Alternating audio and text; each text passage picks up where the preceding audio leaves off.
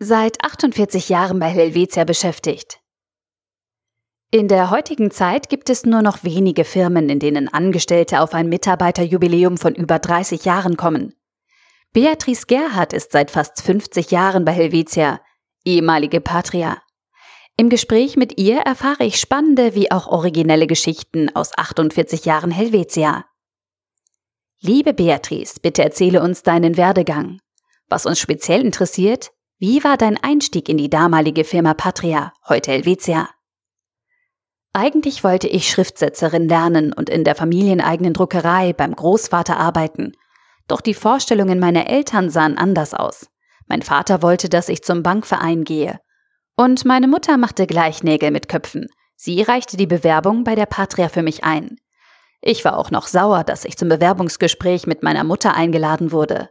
Nach gefühlten unendlichen 15 Minuten schafft es der Personalchef, meine Mutter zu unterbrechen und sie darauf hinzuweisen, dass er die Fragen stellt und dass es doch ein Bewerbungsgespräch sei, in dem es um mich, Beatrice, ginge. Anscheinend habe ich mich während dieser ganzen Zeit trotz Wut im Bauch benommen, denn sie haben mich daraufhin eingestellt. Ich hatte Glück und startete meine Lehre im damaligen Antragsbüro Einzelleben. Nach sechs Monaten im Einzelleben setzte ich meine Ausbildung in der Buchhaltung fort. Diese Zeit war besonders lustig, denn erwähnte ich schon, dass ich keine guten Beziehungen zu Zahlen und deren Kombination habe? So hatte auch mein Lehrmeister keine große Freude an mir. Auch nicht, als ich ihm eigentlich nur einen Gefallen erweisen wollte und ihm die Kontoführung erledigte. Er musste ein ganzes Wochenende lang mein Werk korrigieren. Was für ein spannender Einstieg, liebe Beatrice. Wie ging deine Reise nach der Lehre weiter? Die Weiterreise begann schon in der Lehre. Ich hatte neben der praktischen Ausbildung auch interne Schulungen, unter anderem Französischunterricht. Sprachen lagen mir schon immer und mit meinem Sprachtalent war ich die Einzige, die sich für den Unterricht interessierte und mitmachte. Mit der Lehrerin, die Gattin eines Juristen bei der Patria, verband mich eine tiefe Freundschaft und sie wurde eine Art Elternersatz. Im letzten Jahr meiner Lehre hätte ich in die betriebliche Vorsorge gehen müssen. Ich wehrte mich, denn da wollte ich nicht hin. Ich dachte damals, dass dieses Thema absolut nichts für mich sei. Und wenn ich wütend bin, sieht man es mir an. So sprach meine Französischlehrerin mit mir und vereinbarte einen Termin bei ihrem Mann. Wie gesagt, ich hatte Glück und in kürzester Zeit einen neuen Job in der Rechtsabteilung. Da ich während meiner Lehre in Buchhaltung und Rechnungsverarbeitung versagte, durch meine inexistente Beziehung zu Zahlen, stand ich auf der Kippe, die Lehre zu bestehen. Doch wie schon früher hatte ich auch dieses Mal ein Quäntchen Glück.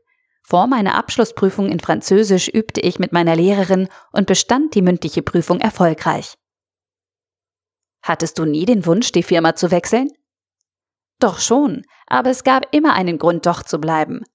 Ein Highlight war der Moment, als ich mich bei Sandos beworben habe. Ich wollte nach fünf Jahren in der Juristerei den Betrieb wechseln. Ich hatte schon die Zusage vom Chemiekonzern, nur den Vertrag noch nicht unterzeichnet. Da zitierte mein Chef mich in sein Büro. Als ich eintrat, saßen dort meine Kollegen, die vier Juristen, und mein Chef ergriff das Wort. Ich hörte, Sie haben sich extern beworben wegen zu geringem Lohn. Die Herren wollen es nicht. Ich erhöhe rückwirkend Ihren Lohn. Eine nachträgliche Lohnerhöhung. Das gab es damals nicht und war ein Novum. 300 Schweizer Franken im Monat mehr war für die damalige Zeit sehr viel Geld. Auch, dass das Team hinter meinem Rücken zum Chef gegangen ist und geschlossen verlangte, mich zu behalten, empfinde ich als Highlight. Das passiert dir nur einmal im Leben, mit ein wenig Glück. So blieb ich der Patria erhalten. Als einer meiner Juristenkollegen in den Vertrieb wechselte, nahm er mich mit.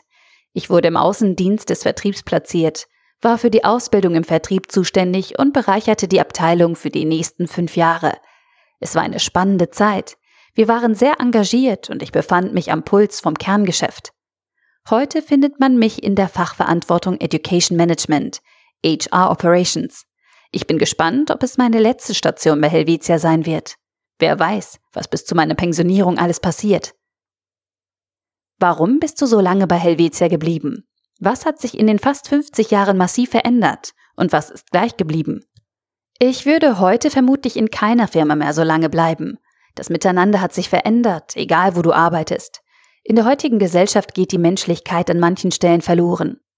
Ich habe die Menschlichkeit in meinem Team, daher tangiert es mich nicht. Doch das heutige Geschäftsleben ist eher rau und jeder meint, weil er eine bessere Ausbildung hat, ist er mehr wert.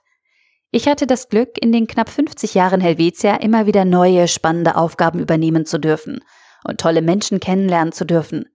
Es wurde mir nie langweilig und deswegen bin ich geblieben. Einfach klar Helvetia.